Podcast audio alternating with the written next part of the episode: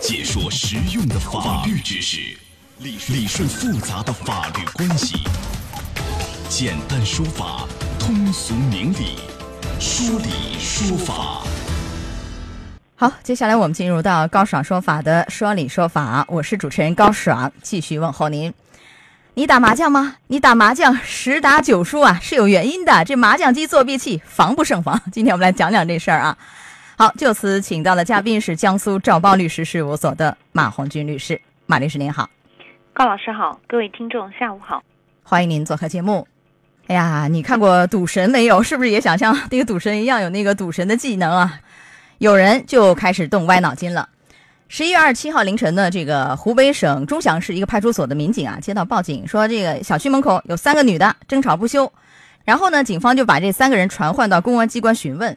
结果得知，这个卢某、陈某和王某打麻将的时候，发现王某作弊，于是呢，将王某堵在小区门口，要求你退还你赢的钱，还给我们。怎么一回事呢？那天晚上打完麻将，这两个人就无意发现这个王某啊在取隐形眼镜。哎，可是这个王某眼睛并没有近视啊，两人就怀疑王某使用了作弊工具，于是就要求他你还钱，就争吵起来了。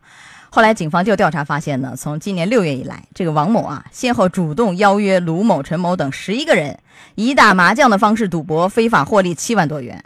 其中在打麻将的时候啊，利用这个透视麻将、隐形眼镜、笔记本等作弊工具，骗取他人钱款两万多。哎，马律师，这个行为就我打麻将的时候我作弊。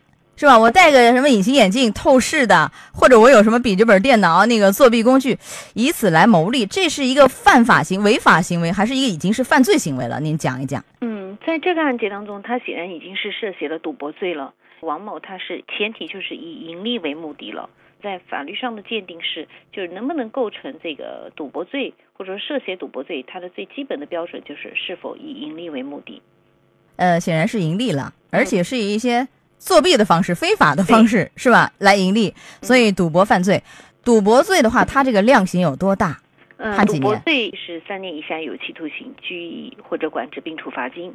如果是开设赌场的，那一种是三年以下，那么情节严重的要处三到十年的有期徒刑并处罚金。那你像这个案件里这个王某作弊，那也就是最高是判三年。对，三年以下有期徒刑。嗯。哦，这王某可能没想到，我作弊，我打麻将，我动点这个小歪心思啊，这个我还要坐牢，是要坐牢。但是我们看这个案件里，你看那个参与赌博的这个卢某和陈某，有三个人吵起来嘛，是吧？这两个人后来也是被处罚了。他们这个处罚是涉嫌赌博罪呢，还是仅仅是一个罚款、拘留、治安处罚呢？因为他们也参与了，虽然没有作弊。嗯，他们参与是就是看我们这个情节啊，他可能构不成这个赌博罪，但是因为他参与了赌博，就比如说这个赌资过大的，那么这种情况下，我们是按照治安管理处罚法对他进行处理。嗯，是罚款和拘留。对，是的。好，今天我们由这个案例想告诉大家，就一个赌博，你搞不好你盈利啊，这数额达到一定的标准，达到多少标准？马律师可能会构成这个就是刑事问题，构上这个治安管理处罚法的相关的这个情节，就是因为各地标准是不一样的，基本上两百左右就有可能构成涉嫌赌博。那么当然赌博罪我们这个情节有很多种，比如说聚众赌博，它是根据这个赌资来定的，可能各个情况是不一样，还要根据案件来具体来进行分析。江苏好像两百。就够得上。以前我们讲过啊，特别过年过节玩娱乐，就打麻将，有可能你这个以盈利为目的啊，超出普通亲友范围，那可能会。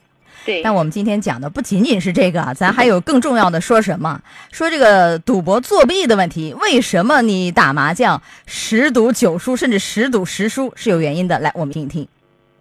近日，有长春市民向记者爆料，一种作弊麻将机在长春市场出现。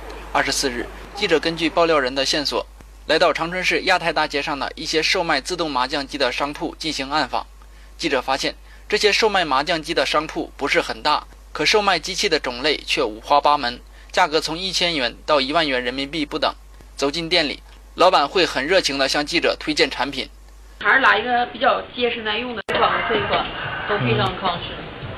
暗访过程中，有些商家发现记者看了普通的麻将机，没有买的意思。他们似有领悟，开始向记者介绍带程序的麻将机。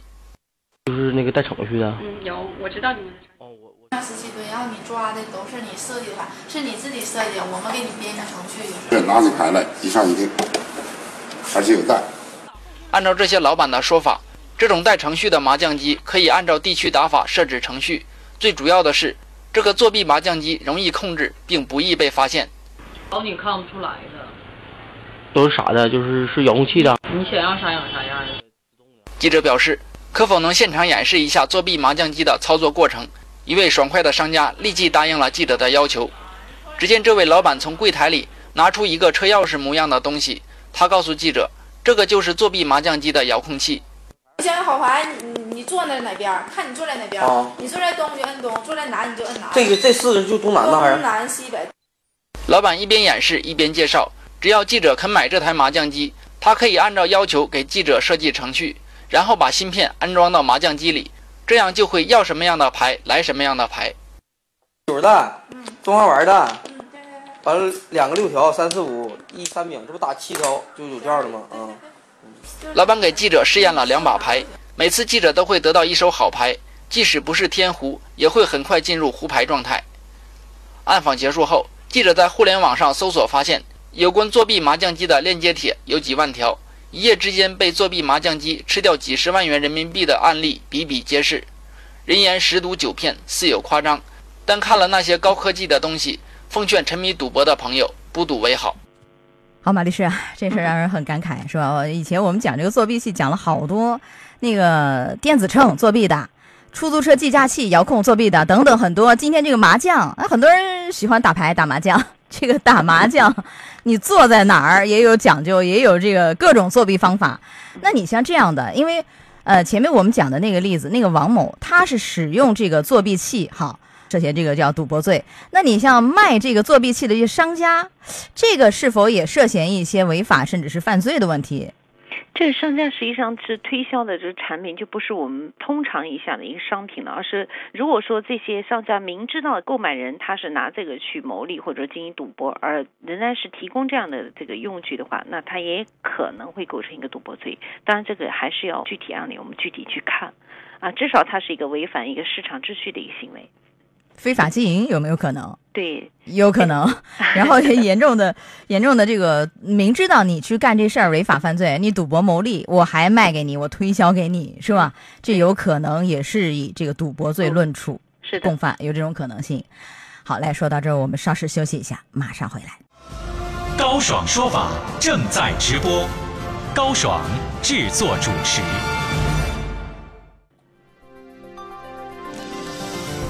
你打麻将十打九输有原因的，麻将机作弊器防不胜防。高爽说法继续为您讲述。好，马律师，您打麻将吗？我不会，我也不会。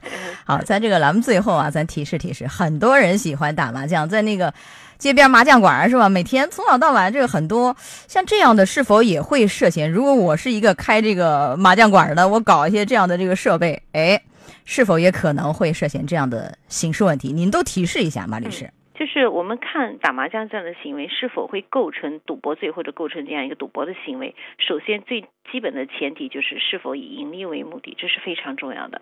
这边这些麻将馆，如果他只是提供这样一个场所给予一些娱乐，并不涉及到赌资或者说是只是比如说几块钱的这样的，那可能是不会涉及到呃这个赌博的违法，也不会给予处罚。嗯，那但是如果说我提供这个场所，我为你们提供场所吗？嗯场地，但是我你们赌的是大的。对，就啊有可能构成赌博罪。如果说是组织三人以上赌博，然后抽头余利的数额可能达到一定的标准，就构成了聚众赌博了。我们说开麻将馆的这些啊，我们还是要注意，就是说你是不是抽头了，然后这个赌资的数额是不是达到一定的等级，这都是有有说法的，所以说还是要注意。如果我没有抽头，但是你们玩的很大，你们赌的很大，嗯，赌的很大，我也知道，我视而不见，是吧？那睁一只眼闭一只为他眼提供为赌博提供啊，对呀、场所嘛。那那对，那啊这个是构成刑事犯罪。赌赌博罪的共犯的。啊，这个也会构成，不管你是否抽头渔利，然后但是你这个提供场所嗯，也有可能达到一定的数额，多大呀？还是超过两百吗？就呃是前面您分析的。这个，如果是抽头的话是嗯。五千块钱以上，然后如果是赌资的总额的话，那就是五万块钱以上，还有就是参赌人数，比如说嗯二十人以上，这个都属于聚众赌博。所以说，这是我们第一要注意的。那如果我玩的每个人赌资两百以上，这有可能会构上。嗯，那我们看人数啊、也有可能会构成。还有一个就是要看打麻将的我们人物的关系，亲属之间的、嗯不以盈利为目的的这种娱乐活动，那不算一般来讲是不算。好，到这儿结束我们的说理说法，我们稍事休息一下啊，马律师，我们稍后连线您，稍后见。高爽说法节目收听时间：首播 FM 九十三点七，江苏新闻广播十五点到十六点；复播 AM 七零二，江苏新闻综合广播十六点到十七点；FM 九十三点七，江苏新闻广播次日两点到三点。想咨询法律问题和主持人高爽互动，请下载大蓝鲸 APP 到高爽的朋友圈。节目微信公众号“高爽说法”，网络收听方式：江苏广播网三 w 点 vogs 点 cn。智能手机下载大蓝鲸 APP 或蜻蜓软件，搜索江苏新闻广播“高爽说法”，可随时收听。